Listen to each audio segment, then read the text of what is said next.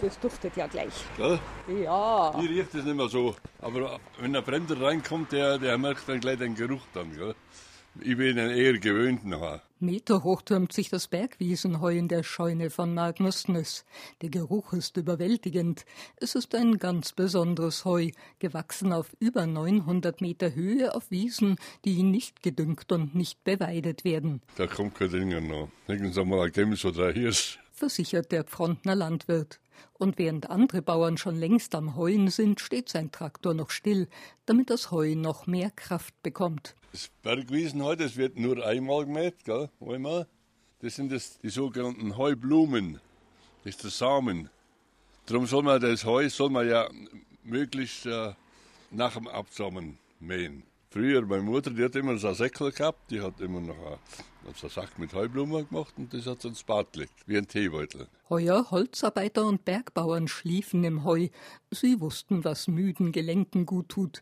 Heute wird das Bergwiesenheu bei Magnus Nöss zerkleinert und in bettenähnliche Packungen abgefüllt. Für die Pfrontner Heukur. Und da wird es das Heu gekechselt. Das ist jetzt dann so die Qualität dann. Da sieht man jetzt halt auf der linken Seite, da sieht man eine Gesotmaschine, ein Rumpel sagt man bei uns. Ein alter Häcksler, die Xotmaschine, steht auch in der Museumsscheune am Bergwiesenpfad. Und am Hang wird klar, was das Bergwiesenheu so wertvoll macht.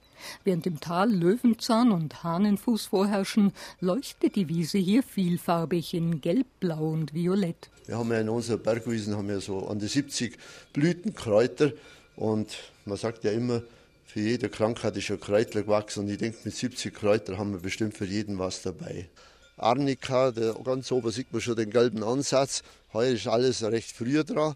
Wir haben Orchideen drin, Klee haben wir drin, wir haben den Kümmel drin, wir haben äh, Baldrian drin, wir haben äh, Schafgarbe drin. Und also was man sich so vorstellen kann, was auch in der, sonst in der Gesundheit irgendwo beschrieben ist. Und für den Heuduft sorgt der Riechstoff Kumarin, der im Steinklee im Waldmeister und in einem Gras vorkommt, erklärt der Hotelier Karl Otto Bertle, Initiator der Pfrontner Heukur. Es ist so, im Heu gibt es gerade speziell das Ruchgras, das gibt es im Tal wie in der Bergwiese.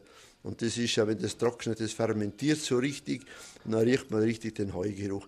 Und bei uns ist das halt etwas extrem, weil es halt so ein raues Klima ist in der Höhe, als wie im Tal. Nebenan auf der Weide lässt sich das Vieh die frischen Kräuter schmecken. Jungvieh, das mit Bergkräutern im rauen Bergklima aufwächst, tankt Gesundheit fürs ganze Leben. Das duftende Bergheu ist garantiert ein Leckerbissen fürs Vieh, vermute ich. Aber Bäuerin Sabine Heer kann da nur lachen. Im Stall mampfen Kühe und Jungvieh zufrieden, aber kein Bergwiesenheu. Also die fressen alles, was sie, was sie gern mögen, was jung ist, was, was äh, angenehm weich im Maul ist, alles was stupfelt oder was bitter schmeckt, das lassen sie sein. Heu ist da nur zweite Wahl die Notlösung für den Winter. Und das harte und magere Bergwiesenheu gilt als Jungviehfutter.